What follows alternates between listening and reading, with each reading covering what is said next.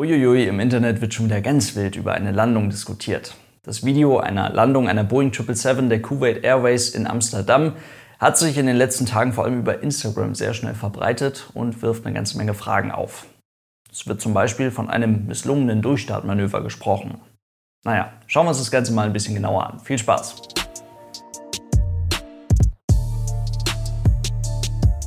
Und damit hallo und ganz herzlich willkommen. Ich hoffe, es geht euch gut. Ist noch gar nicht so lange her, da haben wir über ein ja, von außen betrachtet sehr dynamisches Durchstartmanöver eines Airbus A350 der Lufthansa in Chicago gesprochen.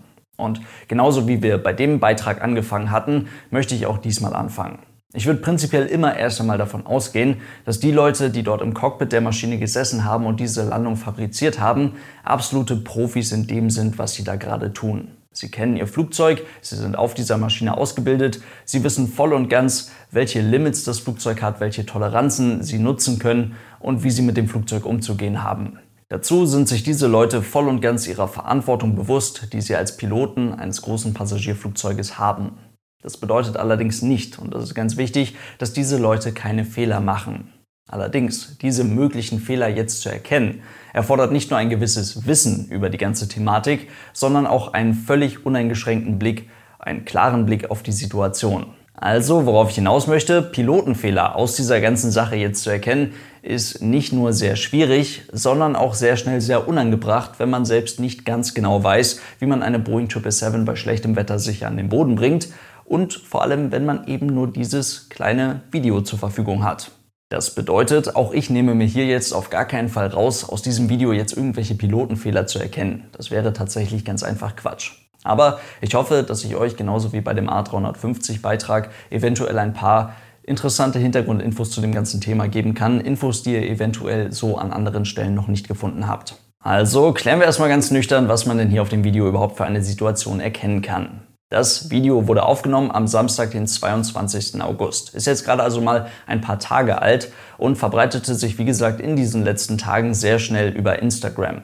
Das Flugzeug, was man dort sehen kann, ist eine Boeing 777-300ER e der Kuwait Airways. Ein auch recht neues Flugzeug. Und die 777-300ER e ist mit einer Länge von fast 74 Metern eines der größten Passagierflugzeuge der Welt bei dieser Fluggesellschaft ausgestattet mit 334 Sitzplätzen in vier verschiedenen Klassen. Das Flugzeug ist am Samstag von Kuwait aus nach Amsterdam geflogen. Das ist ein Flug, der dauert etwas mehr als fünf Stunden. An dem Tag hat er fünf Stunden paar 30 Minuten gedauert. Auf jeden Fall war das Wetter in Amsterdam dann leider nicht mehr ganz so knackig.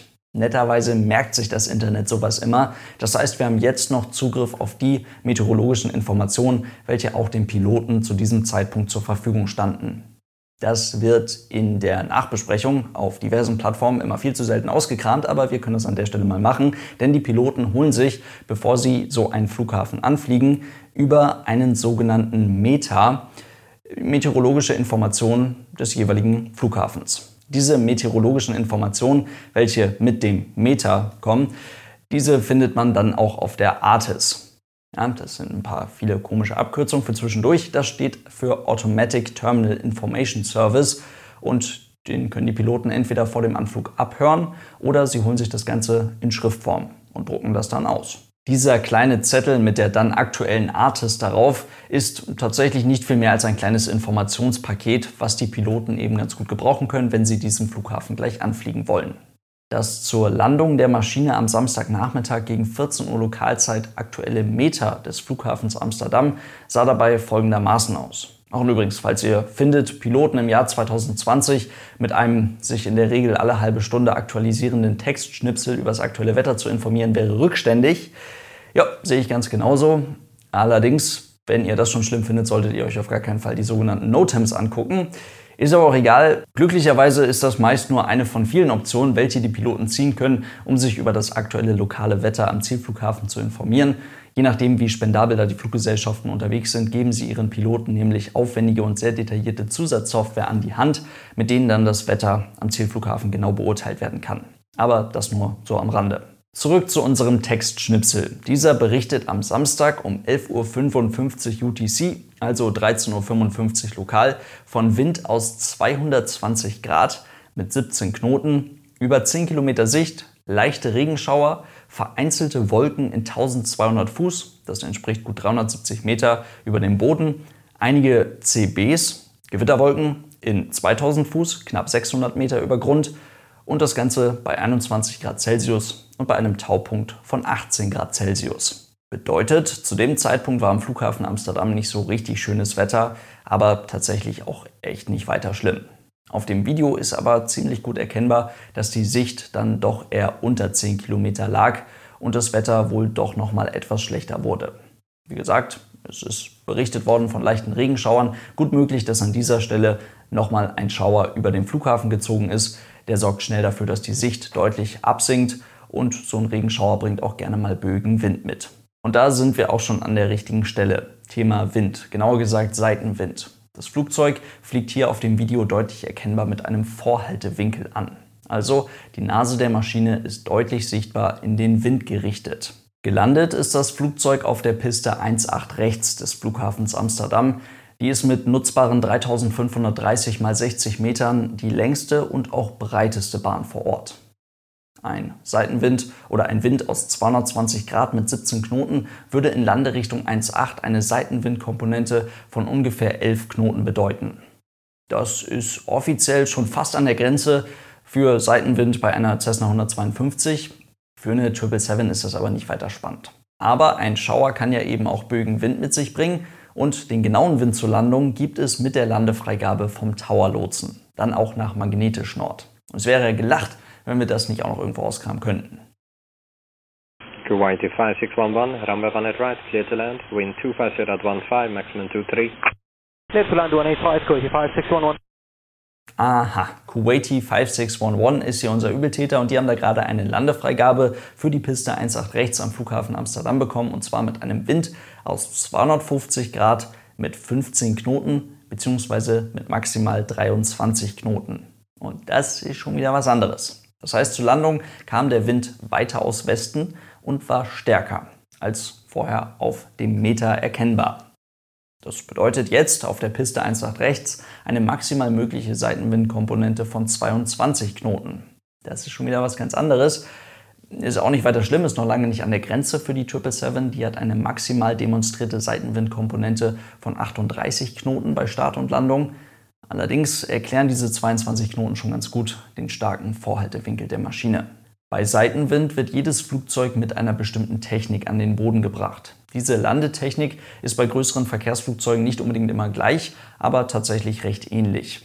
Die Maschine wird erst einmal stabil im Wind liegend mit horizontal ausgerichteten Tragflächen mit diesem Vorhaltewinkel angeflogen und kurz vor dem Aufsetzen wird das Flugzeug dann mit einem Seitenruder-Input durch den Piloten in Anführungszeichen gerade getreten.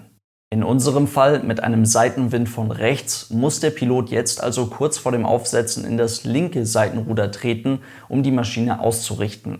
Gleichzeitig sorgt man mit einem Input am Steuerhorn nach rechts dafür, dass sich bei dieser Drehung die rechte Tragfläche nicht anhebt. Ganz im Gegenteil, bei der Seitenwindlandung wird sogar ganz bewusst die in den Wind gewandte Tragfläche abgesenkt, damit das jetzt ausgerichtete Flugzeug nicht durch den Wind von der Bahn gedrückt wird. Das bedeutet also, dass man bei einer Seitenwindlandung auch ganz bewusst das in den Wind gewandte Hauptfahrwerk zuerst aufsetzen lässt. In diesem Fall wäre das das rechte Hauptfahrwerk. Diese Landetechnik funktioniert absolut hervorragend, wird aber in dem Moment ein bisschen fummelig, wenn Windböen dazukommen. Und so sieht es hier auf dem Video tatsächlich auch aus. Also, eventuell durch eine Windböe erhöht sich die Geschwindigkeit des Flugzeuges relativ zur umgebenden Luft kurz vor dem Aufsetzen, sodass die Maschine so viel Auftrieb bekommt, dass sie hier sogar kurzzeitig wieder steigt. Jetzt sind an dieser Stelle wirklich die Piloten gefordert, denn jetzt gegen eine solche Böe anzufliegen und das Flugzeug ganz bewusst an den Boden zu zwingen, wirklich an den Boden zu drücken, kann sehr gefährlich werden. So eine Böe hebt gefühlt das Flugzeug nochmal so richtig raus, hebt das Flugzeug gefühlt von der Bahn noch einmal ab. Und so eine Böe ist eben genauso schnell wieder weg, wie sie auch gekommen ist, meistens zumindest. Und damit verschwindet auch der mit der Böe gekommene zusätzliche Auftrieb ganz plötzlich wieder. Und wenn der Pilot dann dabei ist, das Flugzeug an die Bahn zu drücken, dann wird das sehr schnell eine sehr harte Landung und auch gerne mal eine Landung auf dem Bugfahrwerk. Das gilt übrigens für alle Flugzeuge, zumindest für alle Flugzeuge, die ein Bugfahrwerk haben. Aber ist ja auch egal, auf jeden Fall, wenn man ein solches Flugzeug auf dem Bugfahrwerk landet, dann ist das meist immer mit ordentlichen Beschädigungen verbunden. Also die richtige Reaktion ist, die Windböe wird quasi in Anführungszeichen ausgesessen.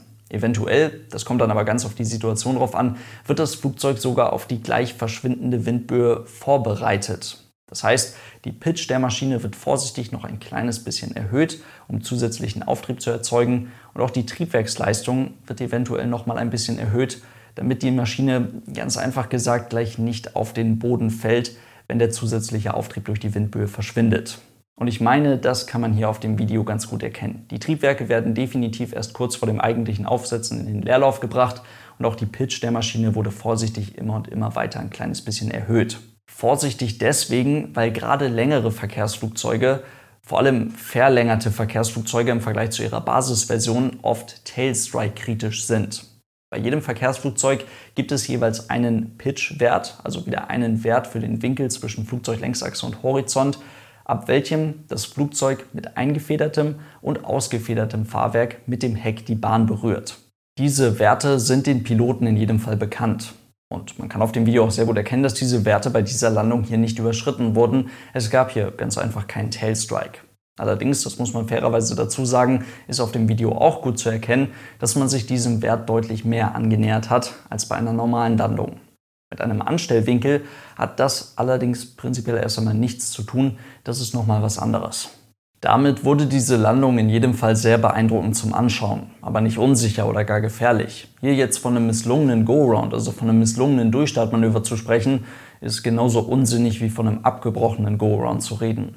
Wird an dieser Stelle des Fluges ein Go-Round, ein Durchstartmanöver eingeleitet, dann wird es auch durchgezogen und geflogen. Ein misslungener Go-Round war der einer Boeing 777 der Emirates im Jahr 2016, aber nicht das hier.